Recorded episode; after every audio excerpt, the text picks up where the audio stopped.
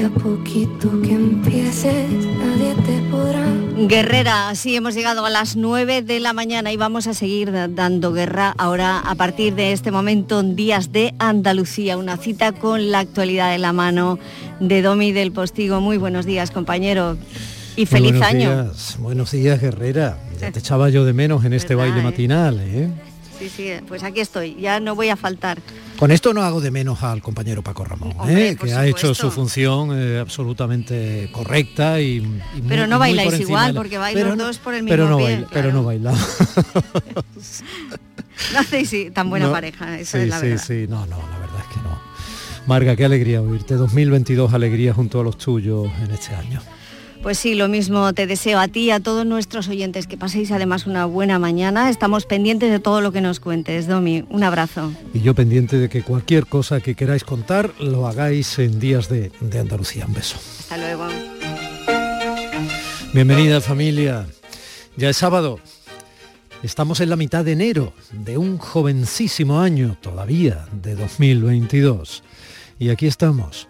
Pese a que nunca renunciamos a hacer castillos de arena y muchos de esos sueños se nos han roto en la playa de la existencia, como a cualquier adulto, ¿no?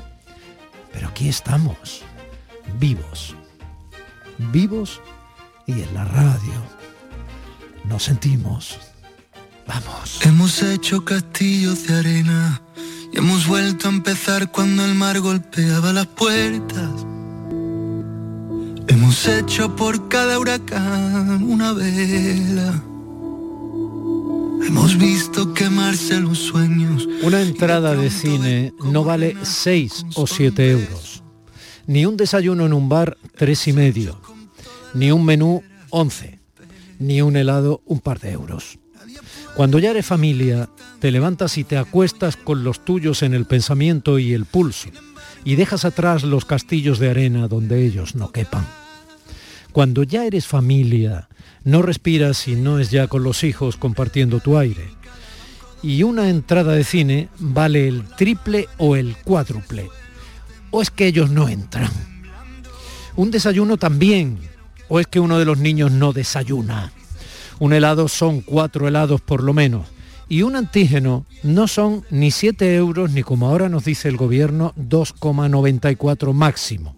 Un precio que aunque no se puedan comprar en los supermercados parece de cartelito de oferta de supermercado más que precio serio de farmacia. ¿O es que si estás tosiendo en casa y tienes fiebre y te duele todo y la cabeza cada vez que toses te estalla, no le vas a hacer el test a tu mujer o tu marido y a los niños? Luego, un antígeno no te cuesta 2,94 si no lo multiplicas por 3, por 4, por 5 o según cuantos sean cada familia en España. Vamos, hombre, arranca.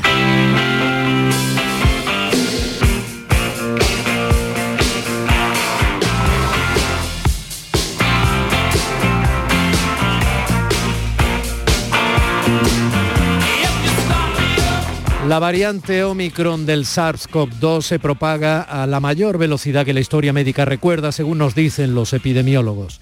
Eso hace, como ya sabemos, que aunque las vacunas y la menor letalidad de Omicron respecto a la cepa original y otras variantes anteriores como la Delta, frenen la gravedad de la COVID que produce. La cantidad de infestados está yendo a tal ritmo de crecimiento en Europa, donde aún quedan negacionistas sin vacunar, que son carne de cañón hospitalaria, que los bajos porcentajes de hospitalización y muerte, es verdad que son bajos, terminan concretándose en demasiados hospitalizados y muertos, acercándose a cifras similares a olas anteriores.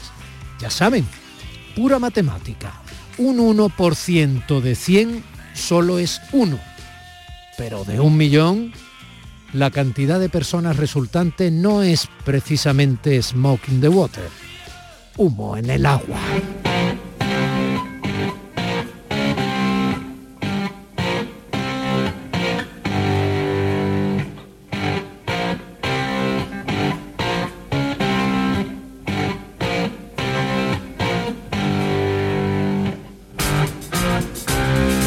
Pero si esto está siendo así, ¿por qué el gobierno le mete mano ahora? Bueno, bienvenida metida sea Pero ¿por qué le mete mano ahora que ya han pasado las fiestas al precio de los antígenos si algunas familias ya se han gastado el dinero del turrón en hacerse test y repetirlos a varias veces? Se supone que se han terminado las reuniones familiares, las comidas de empresa, las fiestas de Nochevieja, excepto en Downing Street, donde hemos sabido que Boris Johnson hacía una cada viernes, incluso cuando su país estaba confinado y ahí sigue, con esos pelos de seguir de fiesta en el Parlamento británico. Y todos aquellos, digamos, alicientes y tradiciones que llevaban a la gente a intentar minimizar riesgos bajando a la farmacia a comprar los test para los miembros de la familia que iban a visitar a los abuelos o a los tíos o a los cuñados, etcétera. Todo eso ha pasado ya. O en referencia a las mascarillas.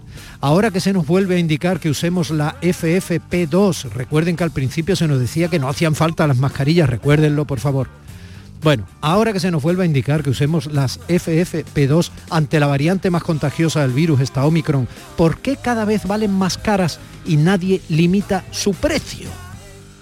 ¿Somos conscientes de que el coste de antígenos y mascarillas, sobre los que se nos instruye como instrumentos necesarios para combatir la pandemia, llevan meses discriminando a quienes menos tienen de quienes no se preocupan de qué precio tienen las cosas? ¿Por qué se actúa como se actúa y cuándo se actúa desde los poderes públicos? ¿Por qué se toman decisiones teóricas que en la práctica revientan la atención primaria y se explican como soluciones, en vez de pedir de manera adulta la colaboración de todos, sanitarios y ciudadanía general, para tratar de comprender en la que estamos metidos y sumar hombros en esta situación endiablada?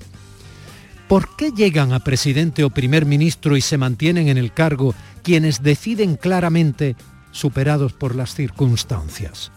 O lo que es peor, quienes se ríen de aquellos a quienes gobiernan yéndose en privado de farra, poniéndose hasta el culo de priva y música rey. Oh. My lover's got no money, he's got his strong beliefs. My lover's got no power, he's got his strong beliefs. My lover's got no fame, he's got his strong beliefs. My lover's got no money, he's got his strong beliefs. One more and more, people just want more and more freedom and love. What he's looking for, one more and more, people just want more and more freedom and love.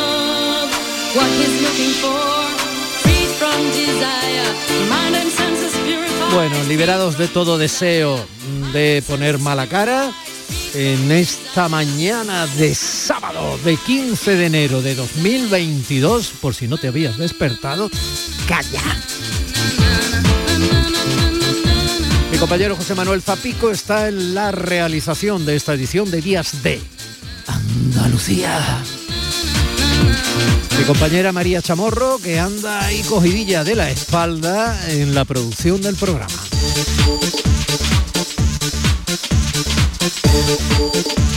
Mi compañero Manolo Fernández anda en el centro de producción de Canal Sur Radio en Sevilla, abriendo todos los conductos que haya que abrir para que nosotros podamos llegar a los oídos de tu corazón y tu entendimiento como mereces desde la radio pública de los andaluces y las andaluzas.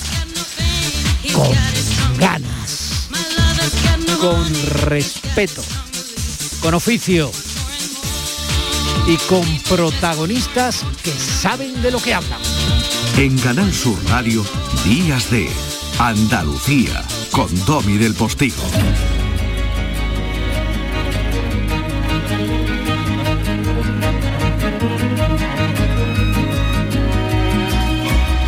Como les ocurre a nuestros economistas de guardia, quienes ya saludo con 2022 ganas de que este año para ellos y los suyos sea formidable. José Manuel Cabello, profesor eh, de la Universidad de Málaga, Alberto Montero, profesor de la Universidad de Málaga, ambos compañeros, amigos y sin embargo uno morado y otro liberal. Buenos días a ambos. Buenos días, Domi, y feliz año a todos. Buenos días, Domi, feliz año igualmente. Me ha preocupado esa paradiña que has hecho, Alberto. ¿eh? Ah, no, no, no, porque no sabía si me ibas a dar paso, perdona, no, no, no. No, no pasa nada, me no, no sé si estabas eh, pensando... si daros los buenos días, no. O no. Oye, eh, vosotros que sabéis de, de economía, ¿cómo se, o sea, ¿cómo se limita el precio de un producto que está en el mercado? Quiero decir, porque aunque sea un producto entre comillas sanitario, eh, la noticia de esta semana de haber limitado el precio de los antígenos, quiero decir, ¿eso mm, cómo se hace? O sea, yo como voy a, una fábrica o a unos intermediarios o a una cadena de distribución, producción, etcétera, ¿cómo se hace eso? Se dice, eh, esto no puedes eh, venderlo a más de este precio, para aprender, digo, antes de entrar en el debate bueno, se hace muy fácilmente. el principal instrumento que tiene un gobierno es el boletín oficial del Estado en el boletín oficial del Estado se establece a través de la medida normativa correspondiente, creo que es el decreto, que, el precio de los test de antígenos no puede superar, en el caso de España, los 2,94 euros. A partir de ese momento, cualquier canal de distribución de ese producto, en este caso las farmacias y las distribuidoras farmacéuticas, que vendiera el precio por encima de ese producto, pues eso quedaría eh, sujeto a la posibilidad de sanción, pues igual que cuando te obligan a ir a 100 y vas a 120. Básicamente es lo más lo más simple del mundo en términos prácticos, desde el punto de vista normativo, eh, luego están pues, pues las consecuencias y, el contexto y todas las todas las cuestiones que, lo rodean, ¿no? que se supone que es sobre lo que ahora hablaremos y en gran medida coincidiremos como casi siempre se yo.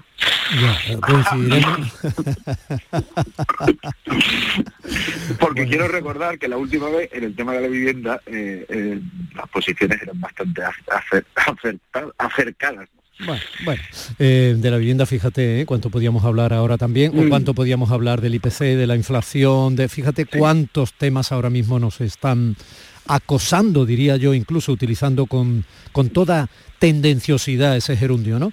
Bueno, hablaba Alberto Montero, José Manuel Cabello, 2.94. No, yo no, me, no termino todavía de entender, porque es impepinable que lo que ha dicho Alberto es así, pero pero ¿y por qué es así? Quiero decir, ¿y hasta qué punto puede ser así? ¿Y por qué 2,94? Eh, y, eh. y, pueden pasar dos cosas, al margen del 2,94 que ahora te requiero que me comentes, pero pueden pasar dos cosas. Y si de pronto yo soy fabricante de antígenos y digo, ah, no, pues no fabrico más porque me cuestan 3,17. O, o al revés, ¿no? Eh, dice, bueno, vale, pues venga, 2,94 que sigue siendo un gran negocio y sigue discriminando a familias humildes. Pues mira, Domi, eh, hay que poner todo esto en contexto. Y, el contexto es que previamente eh, el gobierno ya ha intervenido en el, comercio de los antígenos, no permitiendo que sea comercializado por el resto de, de los comercios que no sean las farmacias. Con lo cual, lo que hace es, primer error, primer error, crear un monopolio para la farmacia, que los precios suban mucho comparado, por ejemplo, Alemania o, por ejemplo, la misma Portugal, donde tú cruzas la frontera y en el Mercadona de Portugal puedes comprar el test de antígeno y en el Mercadona de Ayamonte no puedes comprarlo. Es decir, ese es el primer error, la primera intervención. ¿Qué ocurre? Que ante una intervención, realmente suele ocurrir cuando interviene el, el Estado en el mercado lo que hace es distorsionarlo y empeorarlo, volvemos a poner otro parche. Esto es como el árbitro que hace, que comete un error y después para compensar eh, comete otro error y compensa al otro equipo. Bueno, pues ahora comenta, eh, corrige y dice que va a poner un precio máximo a, lo, a la farmacia. A mí me hace mucha gracia primero el precio, ¿no? 2,94. Es decir, como tú decías en la entradilla, eh, esto que es Mercadona, eh, el gobierno que se ha convertido en el Mercadona o en el Carrefour que pone los precios psicológicos para que la gente vea que es un poquito más barato, después, ¿por qué 2,94? O sea, ni siquiera ha, redondeado a los 5 céntimos, que es la moneda ya mínima que ni siquiera, vamos, es la, que utilizamos, ¿no? Y, claro, ¿qué ocurre? Pues, tú lo estabas diciendo, cuando tú limitas el precio, produce escasez. Entonces, es un error tras otro, un error de intervención, una intervención sobre la intervención que lo que produce es distorsionar el mercado y no dejar que haya competencia, que, que, los precios vayan razonablemente a su ser, ¿cómo? Pues por coste de fabricación, etcétera, etcétera, por, por, y por y por la logística de, reparto que al final te llega pues como, como está pagando en Portugal, ¿no? No sé si en Portugal son un 85, en Alemania por el estilo, en fin, es error sobre error. Vale, Alberto Montero. Y, y, además, perdona, perdona un segundo, perdona un segundo, y esto va para los periodistas, por favor, no compremos, no compremos que por fin el gobierno ha intervenido, ¿no? Lo mismo que el PP. Por fin el PSOE ha intervenido. Es que estamos comprando una idea que es errónea en sí misma. Y, a, ver si descartamos de una vez que el control de precios, que llevamos 4.000 años intentándolo, no funciona. Y ya dejo que Alberto se ponga de acuerdo conmigo. Venga, Alberto. Eh, eh, me pondría de acuerdo contigo si fueras, eh, si contextualizaras correctamente, que es lo que has pedido, pero no lo has hecho. has, planteado la cuestión en términos como si de repente esto hubiera aparecido aquí, pudiéramos inventar el mundo que teníamos de nuevo, la España que teníamos de nuevo, y todo se hubiera podido hacer de nuevo. Mira, decía Keynes en una frase muy famosa que no es fácil para una comunidad libre, y eso supongo que a ti te gusta, organizarse para una guerra y esto es una guerra que nos ha venido a todos sobrevenida y por lo tanto eh, sobre una determinada estructura normativa, legal, social, económica, etcétera, etcétera. Bien, ¿por qué 2,49 eh, o 2,94?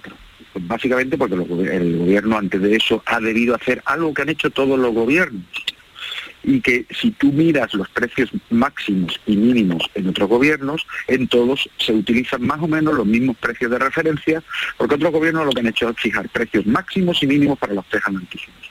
Por ejemplo, Alemania lo fija en 2,49. Fíjate qué gobierno más mm, que, no ha llegado al 2,50 y luego un precio máximo del 6, de, 2,6, de, de 6 euros.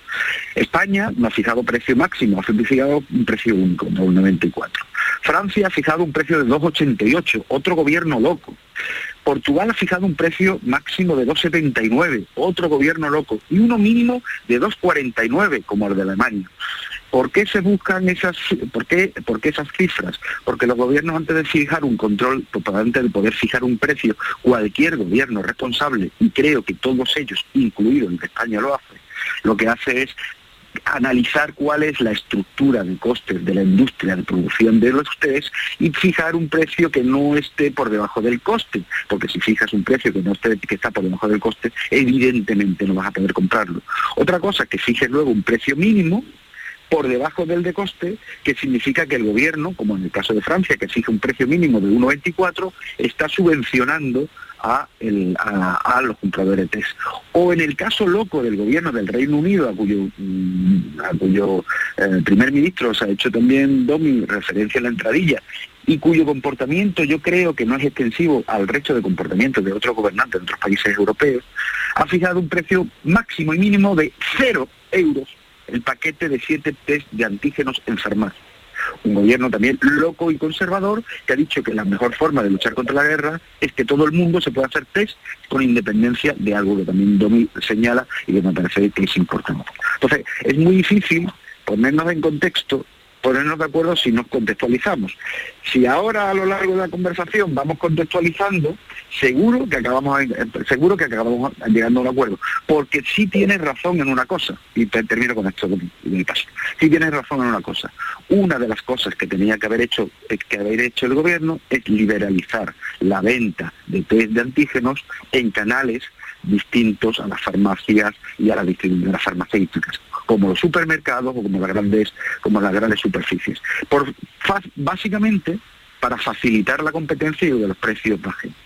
Pero otra de las cosas que has dicho y con la que estoy completamente de acuerdo, y es difícil ponernos de acuerdo si no partimos de esa base, es que el control de precio de las mascarillas unido a la venta en super grandes superficies, que tuvo su repercusión unos meses después, fue una de las mejores medidas que pudo articular el gobierno en el año 2020 cuando se tuvo que enfrentar, en mayo de 2020 cuando se tuvo que enfrentar una guerra y no supo cómo y los precios de las mascarillas se disparataron por las nubes, por las nubes. Por eso te he dicho, control de precios y, además un éxito reconocido en primer, primer, momento cuestionado por todo el mundo y en un segundo momento eh, reconocido por todo por todo el mundo. Pero es cierto, tienen que ir de la mano la el, fijar el control de precios para aquellas personas que tienen pocos recursos no se vean afectados por la subida temporal de los precios provocada por la caída de la oferta en estos momentos donde los test de antígenos, las, empresas productoras de antígenos tienen problemas para, atender toda la demanda ante esta nueva ola, eh, eh, y, es unirlo al control de precios, a la liberalización, perdón, en los mercados. Algo que, por cierto, la Comisión Nacional del Mercado de la Competencia viene pidiendo desde el año 2014, antes de que supiéramos que existían las pandemias en el mundo de COVID. Ya está. Muy bien, profesor José Manuel Cabello. Claro, mm, Alberto, mm, me dan la razón en lo más importante y es la liberalización de los canales de comercialización. Eso es lo más importante. estamos de acuerdo, en, la otra, el otro no te puedo dar en lo que estamos de acuerdo y ahora y ahora te contesto, pero pero ese es el contexto. El contexto es que no permitimos que haya libre comercio, en este caso de los test de antígenos, pero que te podría poner cualquier otro producto en el que no lo permitimos, y eso lo que hace es encarecer el producto. Punto número uno. Punto número dos, que los demás gobiernos actúen eh, limitando los precios y tal, pues a mí no me parece una razón de peso para decir, no, es que todo el mundo lo hace, porque si todo el mundo lo hace, podríamos haber imitado, como tú bien dices, al Reino Unido, donde hay un paquete de 10 de forma gratuita para que para controlar la pandemia. Porque si el problema es un problema coyuntural de la pandemia y necesitamos que hagan muchos test de antígenos, vamos a facilitárselo. Pero vamos a facilitárselo no ya por el mercado, se lo va a facilitar el gobierno. Y esa es otra medida eh, que, que no podemos confundir que no podemos confundir. Ahora, en la medida de la comercialización de un producto, sea el que sea, vamos a permitir que haya libertad de comercio y que los precios bajen. Porque si no, lo que está haciendo un gobierno que teóricamente es progresista es trasvasar rentas de la ciudadanía, los pobres, los ricos y los medio pensionistas, hacia, en este caso, los farmacéuticos, que yo entiendo que no son precisamente la parte más pobre de la sociedad. Y eso es lo que provoca, y, ojo, que no estoy diciendo yo que esto sea de este gobierno, ¿eh? es que lo de la farmacia viene de mucho antes. Pero bueno, sí. Eh, eh, claro, claro, y, lo, estamos de acuerdo. Es decir, que, la existencia de, determinado, de determinadas estructuras casi feudales o gremiales donde se siguen manteniendo privilegios absolutamente innecesarios, pues son... Pero, eh, pero, pero, pero, pero, perdona... Venga, perdona, perdona, sí es cierto. No, no, perdona un segundo que te, que te comento una cosa y, y, y si quieres me respondes. Pero el, el, el, tema de que haya un producto que sea necesario en un momento muy determinado de la historia de un país, como puede ser los test de antígenos, y que el gobierno lo facilite de forma gratuita, pues a mí me parece una, una, una, una decisión correcta, ¿no? Eh, otra cosa otra cosa es que mm, critiquemos, ya de soslayo, critiquemos a Boris Johnson porque se ha ido de fiesta, que a mí me parece muy criticable. Lo que no me parece tan correcto es que solamente miremos a Boris Johnson, porque aquí ha habido políticos que se han ido de farra y aquí no ha pasado nada. Y llevamos con Boris Johnson dando la matraca que, no, que no sé por qué esa doble barra de medir, porque aquí tenemos a nuestros políticos, porque al final siempre es lo mismo, los políticos deciden para el resto de la humanidad, pero ellos no se autodeciden, ¿no? Ellos, ellos no toman las medidas que, que, nos hacen tomar a los demás, no la toman ellos, ¿no? vamos, y, aquí me estoy refiriendo a los medios de comunicación, vamos, vamos a ser estrictos con todos, los británicos, los estadounidenses y los españoles. ¿Vale? Eh, eso, Vale, vale. Eh, asumo, asumo por asumo por alusiones, ya veis que os estoy dejando, ¿eh? estoy tratando de intervenir lo menos posible, que sabéis que yo suelo ser muy, muy intervencionista y no me refiero económicamente. a, ver, Vamos a ver. A ver, un segundo solo por alusiones. Vamos, a ver. Vamos a ver, Boris Johnson el problema es que se convirtió en el organizador de las fiestas. O sea, es que estamos, quiero decir, que estamos en un ejemplo que clama al cielo, ¿no? Eh, totalmente, clama totalmente. Y, que también eh, Boris Johnson fue uno de los abanderados después de que lo pergeñaran quienes lo pergeñaron y se demostró posteriormente, gracias también a la intervención de algunos medios de comunicación y periodistas serios, que todo el montaje del Brexit estuvo basado en manipulaciones informativas de peso. Luego, hombre, estamos hablando de personas que ostentan la máxima responsabilidad de un Estado, ¿no? la real digo, no digo la, metafórica o la eh, gran diplomática de la corona, en el caso de Gran Bretaña, ¿no? Hablo de la ejecutiva, ¿no? Y al mismo tiempo están demostrando con su comportamiento que están muy lejos de tener la capacidad de esa responsabilidad o de asumirla de verdad eh, de manera honesta. Entonces, creo que fijar el foco en un momento determinado en Boris Johnson, cuando ha pasado todos los, digamos, todas las fronteras de lo permisible, no está mal. Asumo que tenemos que mirar también, por supuesto, y primero a los españoles, porque sería muy fácil criticar a los de fuera para no mojarse aquí y no generar, y no generar obviamente encontronazos y enfrentamientos. Y a los andaluces y a los de cada provincia, sin duda, sin duda. Y a los de todos los partidos. Y a los de, hombre, hombre, por favor, pero en función de la responsabilidad que asuma en cada momento cada uno, porque no le vas a dar al partido que tiene menos responsabilidad ejecutiva en un momento determinado, eso es absurdo. Eh, totalmente de acuerdo. Como, como, es, como es absurdo comparar a Boris Johnson con un, concejal de, provincias. Es que, y, ahí yo mm, vuelvo a decir lo mismo, me parece que tomar la parte por el todo y decir los políticos así en general, pues me parece que no ayuda. No, no, no, no, no, no, no, no, hay nada más populista y nada menos, claro, y nada menos democrático que facilitar esa carretera de todos son iguales, que duda cabe, que duda cabe. No, no, pero, pero, pero, pero, pero, perdona, pero, perdona, perdona. Si entramos en este debate, entramos. Pero, pero, es que aquí, es que aquí un vicepresidente del gobierno se fue a un consejo de ministros cuando tenía infectada a la mujer y no, y en fin, quiero decir, consejo de ministro, che, que fue un consejo de ministro que no, que no fue a, tomar copas a, los 100 montaditos. Vamos a ver. a, mí, lo que me sorprende es que a ti te parezca mal que se fije un precio, precio aquí de 2,94, pero te parece bien que se fije un precio de cero en el Reino Unido, que es fijar un precio. Con lo cual, conceptualmente es exactamente... Eh, explicarme, por favor, cuando se fija un precio de cero, ¿eh? que efectivamente son gratis los test de antígeno del Reino Unido, eh, explicarme quién paga el antígeno. Pues el conjunto de la sociedad a través de los impuestos. Claro, claro, pero te lo voy a explicar, Alberto, muy sencillo, muy sencillo. Vamos a ver. y además este, este, otro debate, no, no, no, es que este, digo el, concepto, este otro debate que también se ha abierto en la sociedad. Las vacunas hay que liberalizarlas y hay que quitarles las patentes. No, perdón, las patentes están ahí para proteger la investigación y que podamos tener vacunas. Y si el Estado considera que las vacunas las, tenemos que tener todos gratuitamente, entonces viene el Estado, las paga y nos las pone, tanto aquí como en el tercer mundo. Entonces lo que hay que pedir no es, no, usted haga el trabajo y, yo, es que ese, lo... es que ese, debate es otro. Y, y, vete al tercer mundo a explicarle a un gobierno del tercer mundo que tiene que comprarle las vacunas a Pfizer a precio de mercado para o, lo, o, lo, asumimos nosotros. Es decir, asumimos nosotros como estados desarrollados que debemos vacunar al resto del mundo porque nos viene bien vacunar al resto del mundo. Vale, pues asumamos que vamos a subir los impuestos a los españoles para vacunar al resto del mundo, ¿vale? Eh, eh, es que, es que, es que la vía, la vía, la vía no es intervenir en el mercado, la vía es el mercado existe, tiene un precio y nosotros como sociedad intervenimos que todo que todos los test de antígenos sean gratuitos. Bueno, eso es una decisión distinta a poner precios máximos y mínimos, pues, porque se empieza con el test de antígeno y se termina con el pan. Qué, pues, eh, interesante parar un poquito, parar un poquito, que estamos ya fuera de tiempo. Qué interesante y qué complejo todo porque al mismo tiempo, y está bien que se le hable a la gente de manera adulta, insisto, que llevo mm, pidiéndolo humildemente desde esta posición delante de un micrófono, digo con toda humildad, ¿eh? en mis treinta y tantos años de, de, oficio, mejor o peor.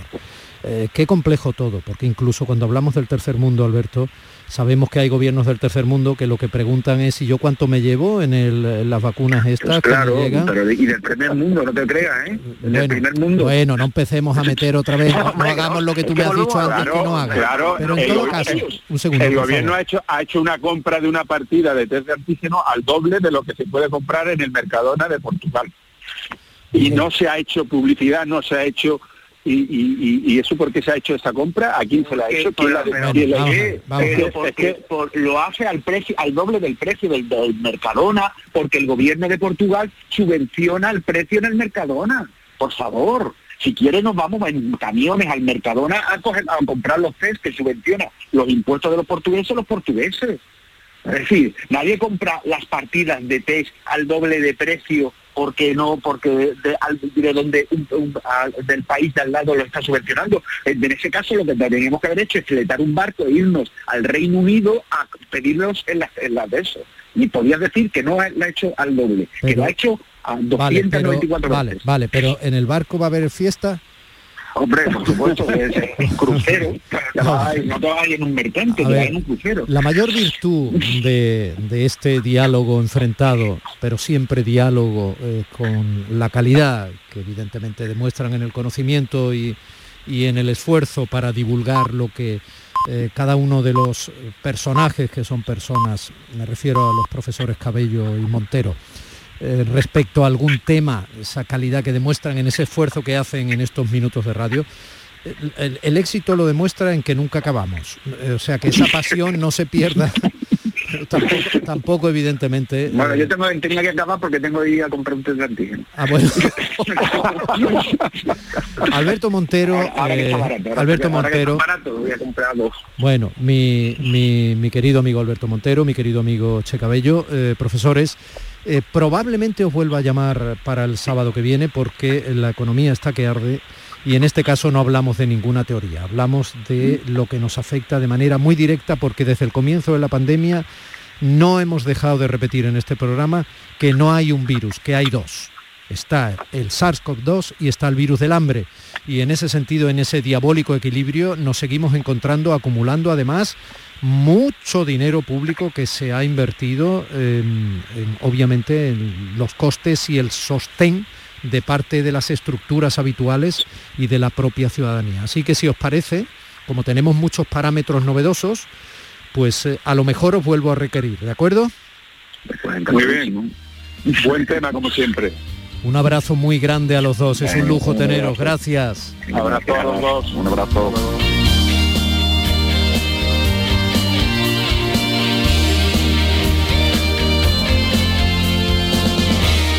Según mi reloj de pulsera, nueve y media en punto, según el reloj que tenemos aquí en la emisora, pasan dos minutos de las nueve y media. así vivimos, no se vayan. Días de Andalucía, con Domi del Postigo, Canal Sur Radio.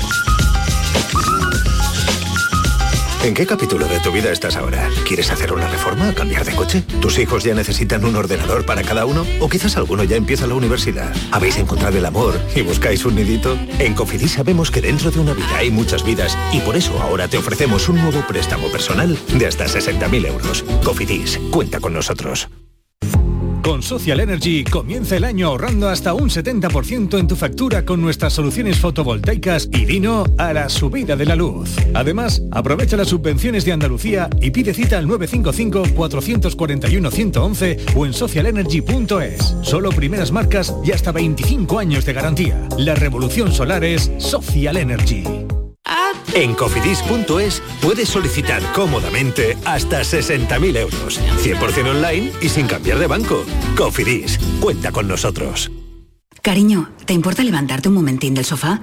Se me ha caído entre los cojines un inolvidable tour gastronómico por los 10 mejores restaurantes del mundo con visita guiada por sus cocinas de la mano de sus chefs y por mucho que meto la mano no llego a cogerlo. Nunca un euro tuvo tanto valor. Super 11 de la 11. Por solo un euro, hasta un millón. Super 11 de la 11. 11. Juega responsablemente y solo si eres mayor de edad. Canal Sur. La radio de Andalucía desde Sevilla. ¿Te está afectando la subida de la luz? Claro que sí. Por eso en Insolac Renovables instalamos paneles fotovoltaicos de autoconsumo con los que podrás generar tu propia electricidad. Y ahora, con la subvención del 40% de la Agencia Andaluza de la Energía, lo tienes mucho más fácil. Entra en insolacrenovables.com e infórmate de las ventajas que tiene el autoconsumo. Insolac, expertos en energías renovables desde 2005. ¿Hay demasiadas palomas en su entorno? Frasur Control, empresa especializada en control de aves en ciudades y zonas industriales, especialmente palomas. Frasur Control utiliza todos los métodos existentes como púas, redes para evitar el paso, servicios de cetrería, etc. Frasur Control, para toda Andalucía. Frasurcontrol.com Las mañanas del fin de semana son para ti, con Andalucía en la radio con toda la luz, el talento y la alegría de nuestra tierra, con nuestra historia, cine, flamenco y toda la actualidad del fin de semana. Días de Andalucía, con Domi del Postigo, los sábados y domingos desde las 9 de la mañana. Quédate en Canal Sur Radio, la radio de Andalucía. Días de Andalucía, con Domi del Postigo, Canal Sur Radio. El olivo de las palabras. Qué alegría tener aquí ya a Lola Pons. Señora Marquesa, buenos días. Hola, buenos días, Domi. Bueno, buenos chías. Chue- Chuenos chías, chuenos chías. Que chi, que chi, que estoy muy contento de tenerte aquí. Eh, hoy charlamos sobre las che, ¿verdad? Hoy sí se, ha notado, ¿no? Se ha notado que hoy sábado vamos a dedicarle un ratito a la Che. Sí, se lo vamos a dedicar hoy sábado, porque tú sabes que la che en lugares como Málaga además no es una che castellana pura, es una che, ¿no? Es una cosa así como resbalosa y, y provocadora, ¿no? Ah, De eso, de eso vamos a hablar precisamente. Cuéntame. Pues a ver, vamos a dedicarle este rato de hoy sábado a la Che, a eso que escribimos con una C, con una H, porque esas dos letras, la C y la H, que llamamos también Che, nos cuentan muchísimas cosas sobre el español de Andalucía, porque además la- ese sonido de la Che lo pronunciamos muy constantemente y es muy singular en su historia y en su dialectología, en cómo suena aquí en Andalucía. Voy a empezar por algunos datos básicos, ¿vale? Vamos a hacerle un traje a la Che, vamos a hacerle un perfil. Sí, empieza por unos datos básicos, por favor, si eres tan amable. Venga, vamos a ver. Eh, esos son dos letras, la C y la H, ¿de acuerdo? O sea, no hay una letra H, ¿de acuerdo? O sea que cuando yo le enseño a mi niño el abecedario no debo decir A, B, C, H, D... F. No, eso, eso es no, antiguo, eso, ya no es así. Hay que decir ABCD, porque la Che ahora lo hemos convertido en dos letras y eso va dentro de la, de la C, o sea, Pero en realidad siempre se llamó abecedario y no se llamó abecedario. Claro, bueno, también por los listados, las clasificaciones, listados alfabéticos internacionales, había que regular eso y ya hace unos años la Real Academia no considera que la Che sea una letra, sino la combinación de dos letras. Pero a nosotros no nos interesa tanto la letra, sino el sonido, ese sonido de la Che. Bien, pues ese sonido no existía en latín. O sea, lo hemos creado las len- algunas lenguas hijas del latín. Por ejemplo, el castellano ha creado ese sonido y para representarlo utiliza esa combinación de dos letras. Es una combinación de dos letras que se ha traído desde más allá de los Pirineos, desde el francés. Y en general tenemos una che en castellano donde en latín tenían una C de casa y una T de Teruel. Por ejemplo, la palabra noche proviene del latín nocte. O cuando decimos hecho, yo ya lo he hecho, pues eso viene hecho del latín factus, Sí, ¿vale? facto, Un sonido algo nuevo. de facto es de hecho, ¿no? Efectivamente. Ujú. y, y- y esto que tiene de peculiar eh, entre nosotros, por ejemplo, yo te hablaba de esa she malagueña, ¿no? Claro, pues esa es una variante en el sonido de la che, eh, porque ese español general pues, pronuncia esa che como ese sonido que, técnicamente se llama africado posalveolar, esto es un poquito complejo, pero bueno, ese sonido de la che es el que tenemos de manera general en español estándar, charco o rachear.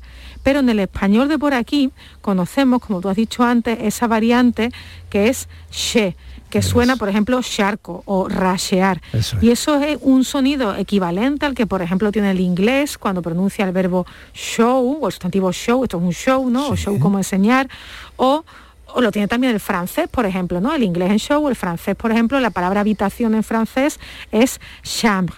Pues esa che que tú decías antes, una che que es un poco resbalada. El término no está mal, Domi, porque a veces se la ha llamado también che aflojada, o sea, la de charco rashear, ¿no? Es en- técnicamente esa es una eh, che fricativa.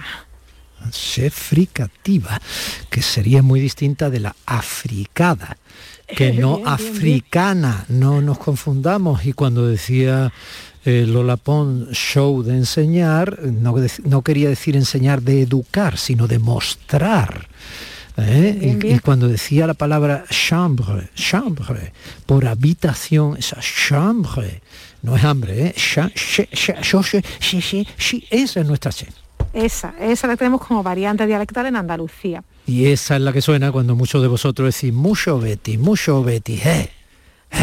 Bueno, cosa que no está mal de repente, pues hoy sábado empezar Uh, te veo a ti diciendo muy, te veo a de ti muy mucho distante, te veo, te veo palanganilla en la No, actitud. no, no, no, no, no, todo lo contrario, todo lo contrario. A mí me parece muy bien que, este, que esta sección se alinee, eh, como se alineaban ante las naciones, pues se alinee con el Betty, me parece bien. Entonces, eso de mucho Betty, claro, porque cuando vamos a intentar eh, sacar cuál es la diferencia, ¿no? Si decimos mucho frente a cuando decimos mucho, ¿vale? Mm. Cuando decimos mucho, llevamos la lengua, el dorso de la lengua, hacia arriba, al paladar.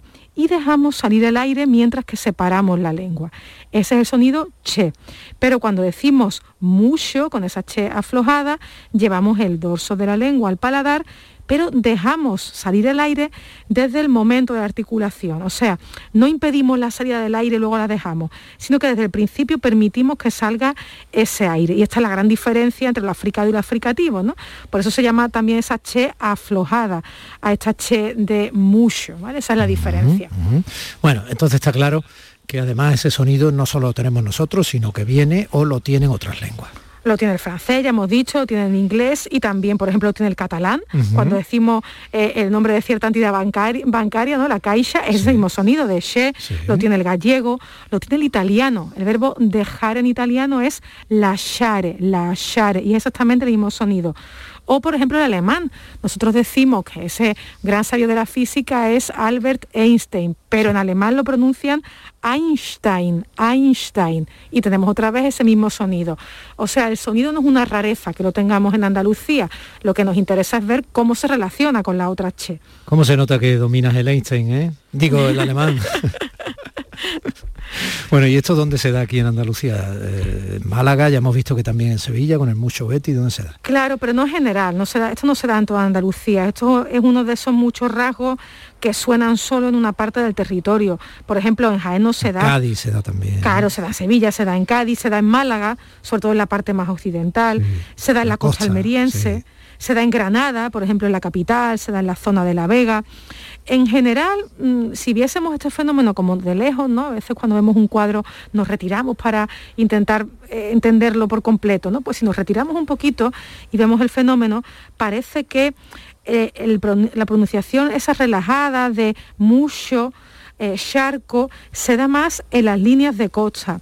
Y en algunos puntos incluso parece que esa mm, pronunciación de she es más propia o más frecuente entre hombres que entre mujeres. Esto puede ser cambiante, pero de momento ese es el perfil que estamos viendo. Y además esto se da no solo en Andalucía, también se da fuera. En América, por ejemplo, imagino, ¿no? Claro, siempre que tenemos una cosa de este tipo, al final el hijo más americano, el hijo más andaluz, perdón, de, América es el Caribe, ¿no? Pues claro, obviamente pues en el Caribe hispánico se da esto de eh, mucho o charco.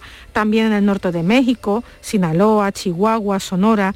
También si salimos del Caribe y nos vamos hacia el sur, se da en Chile. Y lo común es el reparto incluso. O sea, allí, igual que en Andalucía, este rasgo de la H relajada es un rasgo de más informalidad no es tan común en situaciones formales que son más elaboradas. Es distinto, por ejemplo, lo que pasa en Canarias, porque en Canarias hay otra manera de pronunciar la H. Hay una variante de la H, pensamos en sí, por ejemplo, la palabra muchacho, la oímos en boca de un canario, algo parecido a muchacho, muchacho, mm. ¿vale? Y allí, en cambio, esa variante de la H es mucho más frecuente, es mucho más uniforme, apenas se usa esa H más castellana. En Andalucía hay las dos pero en hablantes que tienen las dos, que dicen mucho y mucho, la segunda se asocia a una eh, mayor informalidad, porque, porque es la variante más, más reciente. En otros sitios incluso esa variante se ve como muy vulgar. Fíjate que en Chile, por ejemplo, ven tan vulgar la pronunciación de mucho que si alguna palabra la tiene legítimamente, porque por ejemplo es un extranjerismo, pensemos en sushi, ¿no? Sushi tiene ese sonido, porque esta comida viene japonés y tiene ese sonido. Pues resulta que los chilenos pronuncian a veces con una corrección desmesurada chuchi al sushi. Mm. Voy a ser asquerosamente incorrecto. En Cádiz se dice picha. Y por aquí de vez en cuando se dice shosho. Esa es la che. Te has puesto coloreilla, ¿no? Mm, eh, pasemos a hablar de alguna palabra con che que y que pertenezca a otro dominio semántico. Bueno, vale, te voy a decir una que es muy eh, que tiene no solo cierta no solo cierta prosopopeya, pero que tiene autoridad, ¿no? La chancillería, esa chancillería, que fue tan importante, la Real Chancillería, por ejemplo, en Granada, ¿no? Un término eh, histórico potente. Palabra interesantísima que me dice, pues esa palabra conche es muy andaluza, la Chancillería de Granada, la Real Chancillería de Granada fue el órgano judicial que crearon reyes católicos y que tenía competencias eh, judiciales al, sur del Tajo. Su oposición estaba, o su correlato, en la Chancillería de Valladolid. Es una palabra muy interesante, por cierto, porque viene del latín eh, cancelus, se escribe cancelus, eh, de acuerdo, pero está influida por el francés, por el francés eh, chancelier, que es de donde viene chanciller, ¿no? Y es que de verdad que esa palabra es muy andaluza, porque es que la che también es muy andaluza. Pensemos en esa chancillería, pensemos en otra palabra con che que queda cerca, que es el estrecho de Gibraltar, ¿vale? Latín strictu, eh, castellano estrecho. Una palabra con che está dedicada a nuestra fiel oyente, la profesora de Jaén, Marta Torre, los ochíos de Jaén otra palabra conche. 2022 besitos para Marta, ¿eh? 2022, estupendo, sí, sí, sí, la saludamos muchísimo desde aquí y a todos nuestros oyentes. Es verdad, los ochillos, sí, sí. Los ochillos son la octava parte de la masa de un, pan. Claro, pues la octava parte de ese ocho da lugar a ochío. Entonces, todas esas palabras que estamos diciendo conocerían la variante con, con she, con che aflojada, ochío, chancillería o estrecho, estrecho, en la zona donde, donde esto se da. Bueno, un poema para terminar. un poema para terminar, pues a ver, hablando de la Che, se me ha ocurrido que podríamos leer un poema de Concha Lagos. ¿no? Concha Lagos es el seudónimo de Concepción Gutiérrez Torrero, eh, nació en Córdoba en 1907, murió, murió con 100 años en 2007, fue editora, escritora, fue miembro de la Real Academia de Córdoba, una gran autora, poesía, narrativa, teatro, ensayo obtuvo muy merecidamente la medalla de Andalucía, el título de hija predilecta, en fin, Concha Lago es un hombre de referencia, de hecho hay muchas calles en su honor, en Málaga, en Lucena, en Priego de Córdoba, en la propia Córdoba. Entonces, como todavía estamos en este inicio de año, a mí me gustaría leer de Concha Lagos un poema que se llama Introducción. Vale, empiezo ya. Ya todo está inventado, descubierto. Llego tarde, muy tarde a vuestro lado.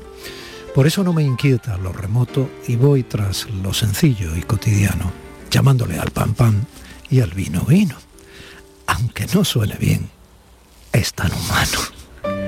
¿Acaso la que ansío es caminar segura por las antiguas huellas de otros pasos? ¿O quedarme tranquila aquí, en mi huerto, saber que ya está todo sosegado? El corazón, la casa, los recuerdos, sentir la azada fiel del hortelano remover amoroso los terrones, como hicieron en tiempo sus hermanos. Ya está todo gastado bajo el sol a fuerza de pasar de mano en mano. Ya está todo gastado bajo el sol a fuerza de pasar de mano en mano. Qué bonito verso.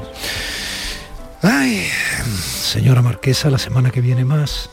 La semana que, la semana que viene me tienes que hablar de Nebrija, ¿eh? porque si aquí hemos tenido durante muchos años al maravilloso cantador lebrijano, ahora tenemos a la nebrijana, que eres tú, porque eres la responsable de ese año Nebrija, y además tengo envidia porque estuviste charlando con algunos compañeros en otras emisoras, eh, obviamente como es lógico sobre el asunto, porque el asunto es muy importante, y tenemos la suerte de que ese señor que sacó la primera gramática castellana, ahí caballo siglo XVI, ¿no? Por ahí más o menos, hablo de memorieta, pues eh, era andaluz y eh, te tuvo Jesús, te estuve escuchando con él en la mañana de Andalucía, te tuvo Jesús Vigorra mm, y, yo quiero que sigamos profundizando un poquito en cuál va a ser tu trabajo y sobre todo la figura de, Nebrija. ¿Te parece? Me parece estupendo. El año pasado ya en octubre dedicamos una píldora a Nebrija y ahora vamos a hablar de, la semana que viene hablaremos de todos los actos que se van a celebrar en 2022 en torno a él. Vale, y te prometo que no digo malo de Pisha o lo de Xocho, pero robándole un verso de los que hemos leído a Concha Lago, aunque no suene bien, es tan humano. Un besito hasta la semana que viene. Días de Andalucía con Tommy del Postigo, Canal Sur Radio. El sabor de un cardito de pollo aneto es gloria, porque en aneto lo hacen como yo, solo con ingredientes frescos y naturales de verdad, cocinados a fuego lento. Y nada más fresco y natural, como un campo al amanecer, sin exagerar. En Little seguimos apostando por leches de valor añadido y marcas locales que apuestan por un precio justo Por eso no te pierdas esta semana en nuestras tiendas las nuevas leches frescas de ganaderías andaluzas, Vaqueros del Sur, por tan solo 0,69 euros. Es andaluz, es bueno. Lidl, marca la diferencia. Las respuestas a tus preguntas están en la noche más hermosa. Historia, ciencia, misterio, crecimiento personal. Un programa fascinante para tus noches del fin de semana. La noche más hermosa.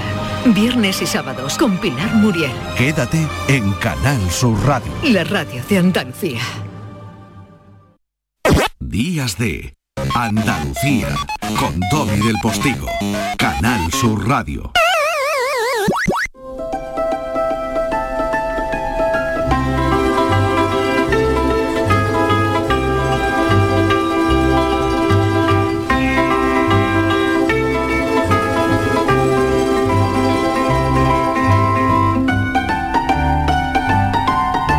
Y alguien con el corazón de tiza, maestro de familia que nos llega desde la isla del León, cada sábado sigue empeñado en una preciosa batalla cuyo final feliz yo estoy seguro de que podemos algún podremos en algún momento proclamar aquí. Mi querido mm, Paco Cifornel, buenos días. Buenos días, hija mía. Paco, eh, eh, se picha dicho con esa she gaditana. Paco, eh, que me tenga yo que enterar escuchándote con Francino o, o, en otras emisoras de que andáis confinados, me abre las carnes. ¿Cómo vais por la casa? Ya, perdona, perdona que no te haya hecho parte de mi confidencia, Domi. Eh, bueno, empezamos, empezamos el domingo pasado con, con mi querida señora. Sí. Eh, está complicadita, ha estado cinco días complicado. Hoy parece que empieza un poquito la luz. Eh, ayer mi chico empezó ya a dar los síntomas y hoy me he levantado yo camino de Santiago también. Así que cuando que termine de aquí, no sé si irme a Portugal por un test antígeno, porque aquí en la farmacia de aquí está la cosa complicada. Me cachis. Oye, el, el, el, pequeño, ¿me dices el de 11 o la niña de 7? El de 11, el de 11, sí. El de 11, el de 11 sí. que teníamos la vacuna para la semana siguiente. Sí, sí. sí entonces eh, resulta que, que cayó. Eh, entonces al no estar vacunado, pues son contactos estrechos sí. y tenemos que estar con la cuarentena. Efectivamente, con los de nuevos ahí, protocolos del colegio. Efectivamente. Que, que, estaría muy bien, que puedes recordar, si te parece ahora, porque puede resultar útil a, a los oyentes que tienen niños, ¿no? Sí, déjame decirte dos cositas, aunque quitemos tiempo de nuestra sesión. Primero que es muy importante que vacunemos a nuestros hijos, ¿vale? Por, por tres motivos fundamentalmente. Uno, primordial es por la salud de ellos, porque desgraciadamente se están viendo casos de, de pequeños en, sí. en hospitalizaciones. Sí. Eh, el segundo, porque en, en, el caso favorable de que sean asintomáticos, pues evidentemente te lo pueden, te lo pueden contagiar como, como como ha pasado en, en otros casos. Y, y, el tercero, que también, porque muchas veces esto es como las multas, ¿no? Hasta que no nos mira el bolsillo no hacemos caso, ¿verdad? Pues esto es igual, o sea, si tu hijo no está vacunado y da positivo, eh, alguien de la familia eh, tienes que hacer contacto estrecho porque no puedes llevarlo al colegio, por lo tanto tienes que pedir una baja no remunerada, así que mm, en esos tres aspectos hay que pensárselo. Sí. Y, y, con respecto a las recomendaciones, pues muy sencillo, ¿verdad? Últimamente, sabes que hay unos enfermeros de referencia que están adscritos a los centros, los cuales nosotros lo que hacemos es eh, informar de las posibles eh, incidencias con respecto al COVID y entonces ellos mandan, que están saturados los cuerpos, y desde aquí les mando un fuerte abrazo, ellos nos mandan unas recomendaciones en el cual el, ante síntomas claros de esta, de esta mm, variante, la Omicron, los cuales son mucho moqueo mucho dolor de cabeza, eh, por favor intentar abstenerse de no llevar al niño a casa. Eh, es una de las recomendaciones que nos piden. Y, las familias tienen que saber que hasta que no haya cinco positivos declarados en un aula, el aula no se confinará. O sea que puede haber hasta cuatro alumnos que hayan dado positivo, que las clases seguirán hacia adelante, puesto que el mínimo que se ha puesto en la última normativa son cinco niños. Y eh, con respecto a si tengo que hacer cuarentena, no tengo que hacer cuarentena, si hay un niño que está vacunado con la pauta completa, no tiene por qué hacer cuarentena, aunque sus padres o sus hermanos hayan dado positivo. Se puede ir perfectamente al centro educativo. Bien, haces muy bien recordarlo y haces muy bien recordar también que cualquier incidencia que incide en la logística habitual de un núcleo familiar es diabólica. O sea, a veces O sea, la vida es compleja y está muy bonito, está muy bonito eh, decretar situaciones a nivel teórico, pero luego a la hora de la verdad todo es tremendamente complicado y quien no tiene la asistencia de familiares cercanos o dinero para tener una nani, hablando en plata, pues obviamente la cosa se complica. ¿eh? Y lo de los familiares cercanos hay que tener también cuidado, porque es lo que pasó ya en la primera, en la primera parte de la pandemia, ¿no? Por, por llamarlas partes y partes, y no las. Porque claro, era tremendamente ilógico que eh, los padres se fueran a trabajar y si el niño eh, se ponía malo o, se confinaban las clases o el niño estaba en casa haciendo teleestudio, como queramos, que quienes lo cuidaran fueran precisamente los abuelos, que eran las personas más vulnerables. Hemos vivido todo ese tipo de situaciones que en ningún momento se han solucionado del todo, ni mucho menos. Sí, y además esta es desde que estamos en, primera línea de batalla en, los centros educativos es la ola que más fuerte ha cogido a los pequeños y, entiendo que el virus está buscando salidas y, lo está buscando en aquellos donde donde las defensas son más bajas y no están vacunados, entonces eh, es impresionante cómo están cayendo tanto eh, niños como, como, compañeros docentes, así que eh, tenemos que hacer un esfuerzo, aunque aunque nos duele el bolsillo, pero lo primero es la salud, tanto tuya como el que está inmediatamente al lado tuyo. Las vacunas no son perfectas, pero está más que demostrado por la estadística médica y epidemiológica que se lo ponen difícil al virus. Se lo ponen difícil y con eso ya tenemos al menos eh, una parte muy importante de la pelea activa. O sea, vamos a intentar hacer todo lo que esté en nuestra mano, por favor, y vamos a dejarnos de pensamientos rumiativos y de tonterías que al fin y al cabo lo único que posibilitan es que la pandemia siga con músculo y siga incidiendo en nuestra vida cotidiana de manera verdaderamente mm, preocupante. Puede hacer estallar nuestros sistemas de convivencia, nuestros sistemas económicos. Y dicho esto, volvemos a sumar un tipo con talento, en este caso un andaluz, Daniel Lozano. Es, genial el tipo, aparte de ser un pianista maravilloso y de componer canciones preciosas a la maravillosa pelea en la que anda Francisco Cid Fornel, conseguir el premio Concordia Princesa de Asturias para los niños y niñas de España por su comportamiento increíble durante la pandemia. Hola, muy buenas, soy Daniel Lozano, compositor, pianista malagueño, y me quiero sumar a la iniciativa de Francisco Cid en homenaje a todos esos niños y niñas que han demostrado saber estar mejor que nadie en tiempos de pandemia y que optan al premio Princesa de Asturias a la Concordia. Desde aquí, todo mi apoyo a esa iniciativa. Insisto, eh, las vacunas están salvando muchas vidas. La velocidad en que se contagia el bicho ahora, si no fuera porque se le está planteando batalla, esto podría haber sido una carnicería. Evidentemente no tiene importancia que lo diga yo, sino que yo replique lo que dicen los que saben. Eh, reflexión de hoy, mi querido profesor. Pues, pues nada, hoy me toca de cerquita vamos a hablar de, confinados, eh, querido Domi. Así que esto se lo dedico a, tanto alumnos como compañeros que, en estos días están en, las cuatro paredes de casa. Y es que no, se fueron, no, es un adiós. Eh, estaréis siempre ahí, al igual que el aire, aunque, aunque no os vean, pero siempre estaréis ahí. No quiero lágrimas ni pena, no podéis otorgar ese gusto a este maldito virus. Bastante batalla hemos perdido ya como para encima salir derrotado de esta habéis estado ahí cada día vestidos de payaso, cantando canciones sin saber oír la letra, contando chistes que a buen seguro no entendían y que solo riéis vosotros. No estáis tristes, compañeros, no habéis podido hacer más. La historia os pondrá en el sitio que os merecéis, en el lugar donde los docentes sacaron pecho porque enseñaron con el cariño de la sonrisa y os aseguro que no hay nada más poderoso que eso. No os sintáis culpables porque hiciste lo que pudiste con lo poco que tuviste, y aún así tenéis el respeto y el cariño de este maestro que os admira. Paco, el respeto y el cariño de quien contigo se ha subido pedalada a pedalada en tu iniciativa maravillosa. Un beso muy grande y que haya mejoría a toda la familia. Muchísimas gracias. Domi, déjame un segundito para decirte en, en, sigo directo que muchísimas gracias por todo lo que estás haciendo, porque gran parte de este éxito del día de mañana será gracias al señor Domi del Postigo. Un beso. Un beso.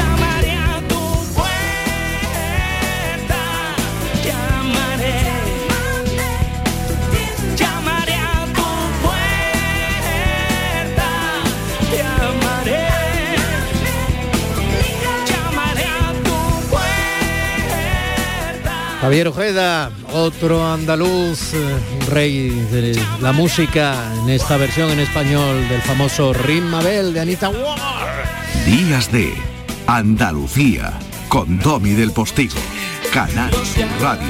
Este programa te necesita del otro lado. ¿eh? No tiene ningún sentido si no estás ahí. Eh, por eso yo tengo por un lado que requerirte que lo sigas haciendo y por otro darte, darle a usted las gracias por la generosidad de hacerlo. Llegamos a las 10 en punto de la mañana. Eso quiere decir que vendrán las noticias de la hora en punto e inmediatamente después seguiremos unidos en este enorme abrazo de radio que no solo mereces, sino que yo necesito darte. Seguimos.